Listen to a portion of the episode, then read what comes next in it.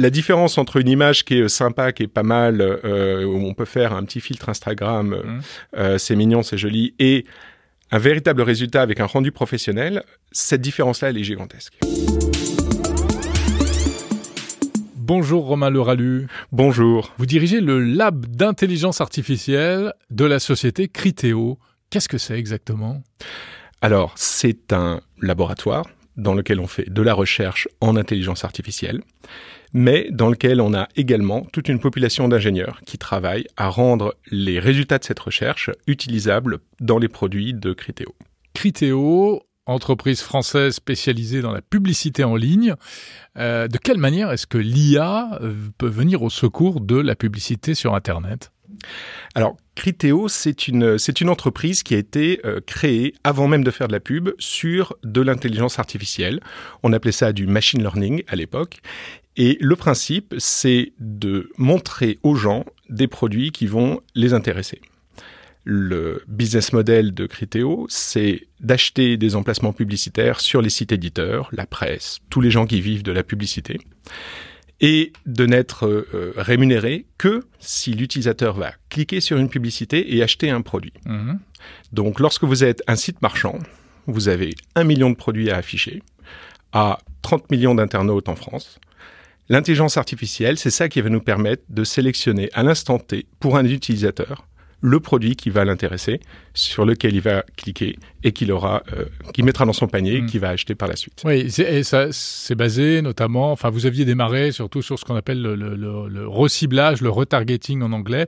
C'est-à-dire que je regarde une fois euh, une paire de chaussures et après j'ai beaucoup de publicité de paires de chaussures pour m'inciter à passer à passer à l'acte et à passer à l'achat.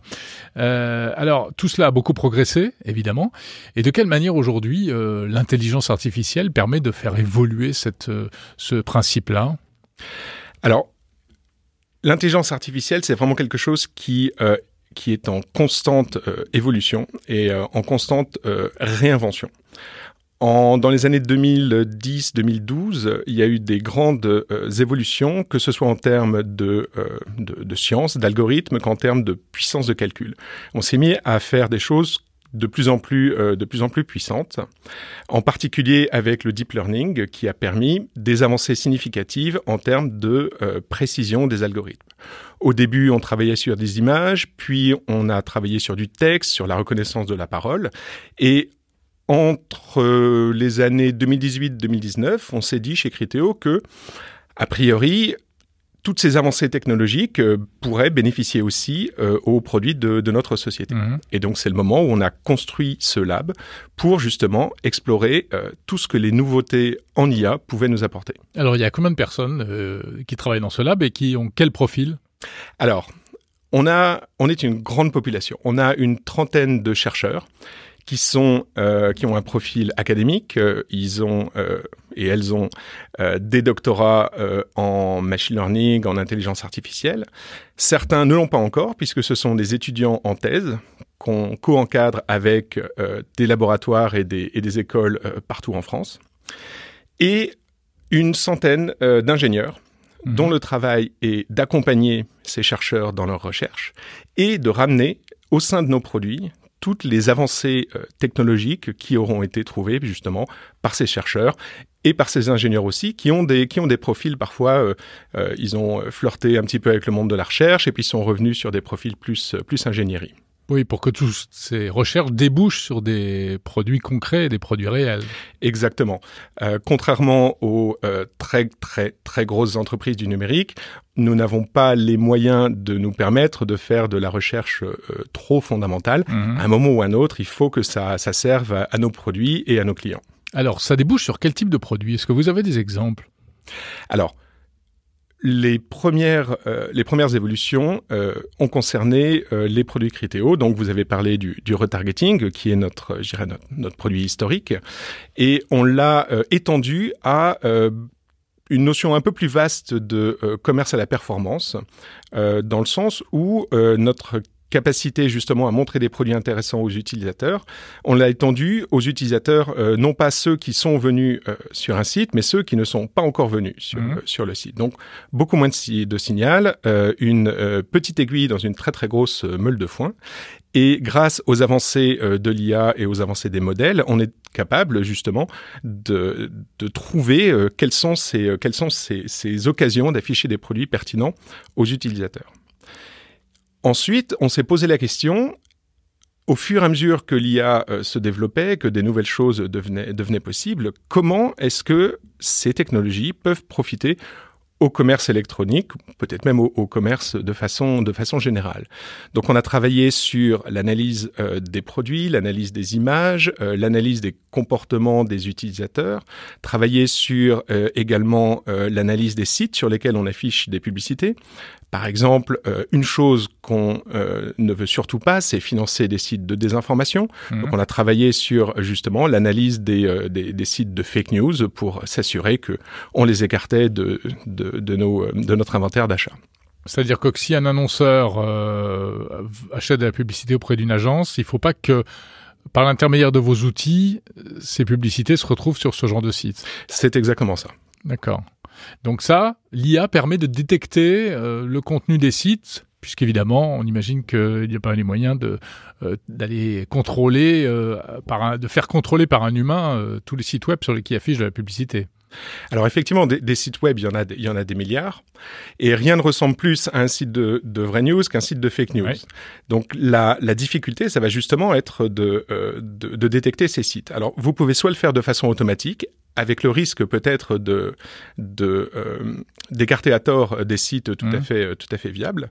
La solution qu'on a trouvée, ça a été euh, de faire un système semi-automatique dans lequel on on trie euh, les sites par euh, probabilité qu'ils soient euh, néfastes, nuisibles, et on les écarte euh, manuellement, on valide la sélection. Ouais. Et vous avez quel taux de résultat, de, de, de satisfaction, d'efficacité?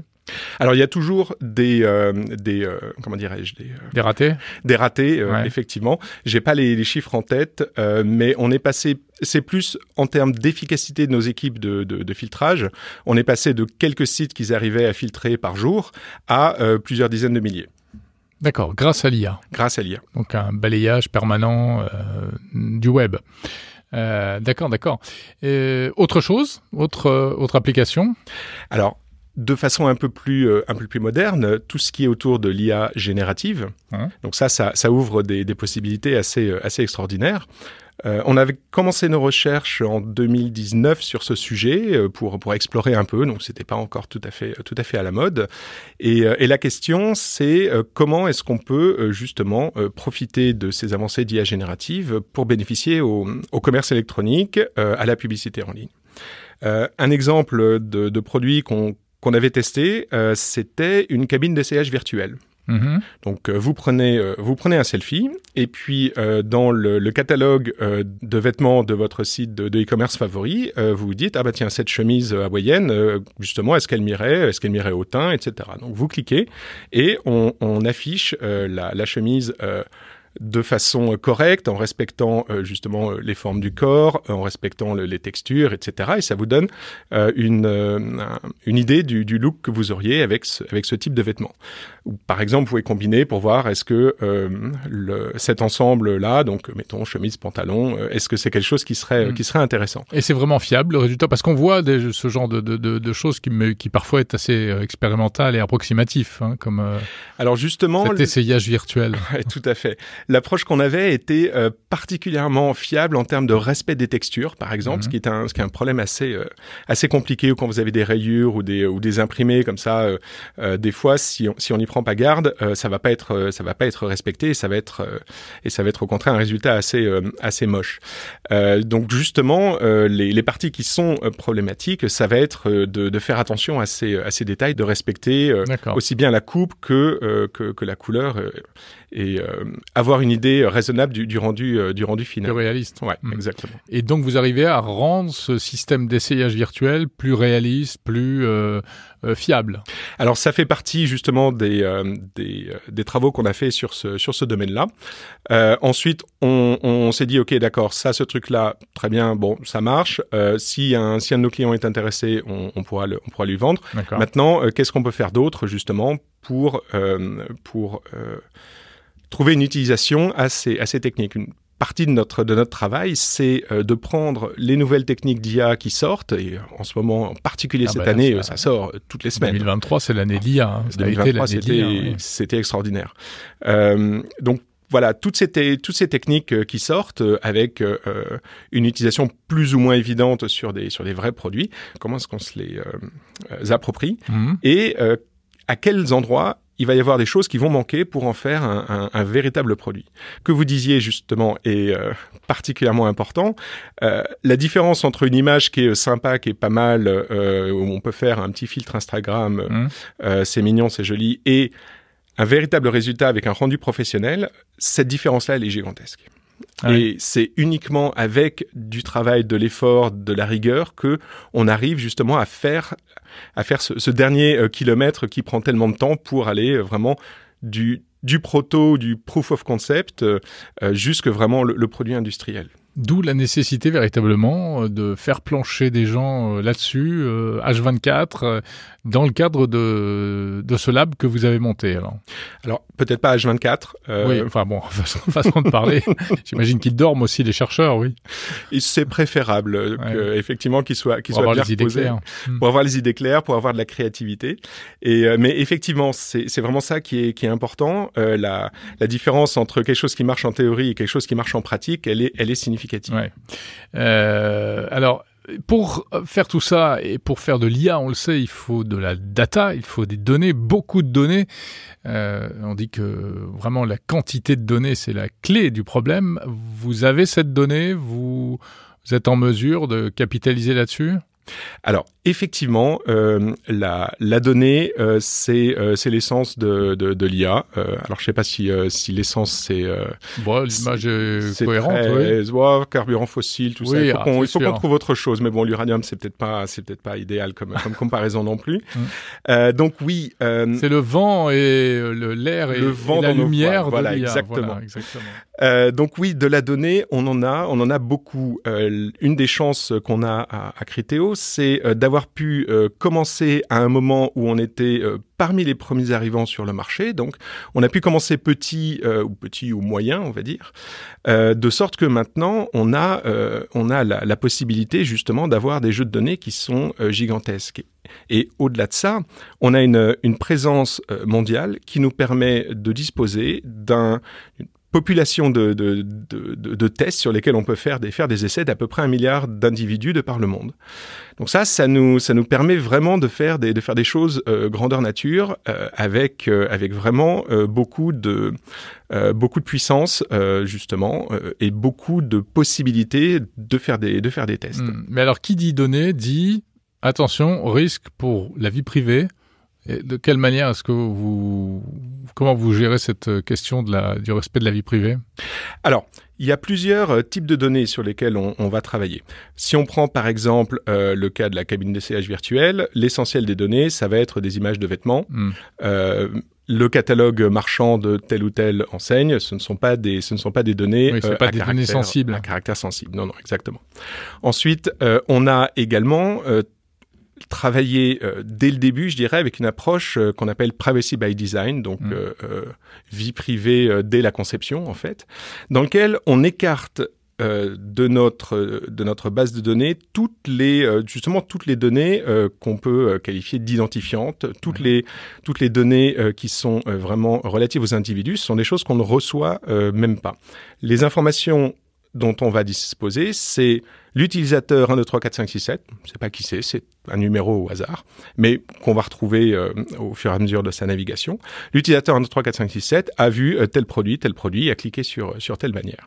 Et ça, c'est suffisant pour nous pour prédire quels vont être les prochains produits, quelles vont être les prochaines opportunités. Et le, la combinaison de ces jeux de données de euh, comportement des gens lorsqu'ils vont naviguer sur un site euh, de e-commerce et lorsqu'ils vont interagir avec nos publicités, combiné avec les données qu'on peut extraire justement des catalogues et d'autres d'autres types d'informations, c'est ça qui nous permet justement de, de concevoir des systèmes performants. Les applications que vous, que vous décrivez, euh, donc elles apportent des bénéfices chiffrés, j'imagine, à votre entreprise, à vos clients aussi? Alors, Effectivement, euh, nous sommes euh, nous sommes une entreprise qui est euh, basée sur la performance de nos de nos campagnes. dès qu'on déploie un, un, nouvel algorithme, une nouvelle méthode, on est capable de mesurer directement des gains de plusieurs pourcents, plusieurs dizaines de pourcents de d'amélioration d'efficacité qui vont bénéficier à nos clients, mais également aux internautes. Lorsque la publicité est pertinente en termes de contenu, lorsqu'elle est pertinente en termes de moment, elle cesse d'être une nuisance qu'on a euh, finalement acceptée plus ou moins et elle peut devenir un service de euh, d'accès un service d'information mmh. finalement qui nous dit eh il y a tel produit là à mon avis il pourrait vous intéresser. Euh, voilà, regardez, cliquez, achetez si si ça si à condition que je l'ai pas déjà acheté, parce que c'est un peu ça l'effet pervers du du reciblage, c'est que une fois qu'on a acheté le produit, on continue à recevoir des tonnes de pubs sur le même genre de produit. Alors Paradoxalement, pas tant que ça. Pas tant que ça. Euh, on a l'impression oui, parce que lorsque ça arrive, c'est assez, euh, c'est assez flagrant. Euh, c'est, c'est très, euh, c'est très immédiatement. Mais est-ce que vous pouvez détecter quand je fais un acte d'achat et que du coup c'est pas, la, c'est plus la peine de m'envoyer de la pub là-dessus? Alors non seulement on détecte, mais justement c'est ce qu'on cherche à encourager. C'est vraiment l'objectif pour nous. Euh, notre, euh, toute notre approche est validée lorsque l'utilisateur dit oui oui votre produit, le produit que vous m'avez montré est intéressant et d'ailleurs je l'ai, je l'ai acheté. Mais on le valide comment? Sur, Alors, sur les bandeaux de publicité non, non, lorsque, vous achetez le, le, le, le produit qu'on vous a montré... le fait de l'acheter, pour vous, c'est un indicateur, c'est un signal. C'est un signal de, de succès. Après, souvent, ce qui se passe, c'est qu'on va pas regarder juste sur un seul site. On va faire une petite comparaison. Mmh. Et deux enseignes euh, n'auront pas forcément envie d'échanger des informations et euh, vont nous dire, écoutez, euh, Critéo, je ne veux pas que vous partagiez euh, avec mes concurrents le fait que j'ai fait une vente. Je ne veux même pas que vous utilisiez pour euh, euh l'information qui est une vente que j'ai que j'ai réussi pour euh, euh, filtrer les campagnes que mes concurrents vont euh, oui, il faut pas afficher. que ça bénéficie aux autres. Donc au final, en fait, beaucoup, beaucoup d'enseignes vont nous dire euh, pourrissez la vie des internautes euh, tant que c'est le nom de mes concurrents qui est, qui est affiché. C'est un petit peu, un petit peu triste, ouais. mais malheureusement c'est comme ça. Mm -hmm. euh, et puis il peut y arriver tout simplement que euh, vous voyez un produit en ligne, vous décidez de l'acheter en magasin.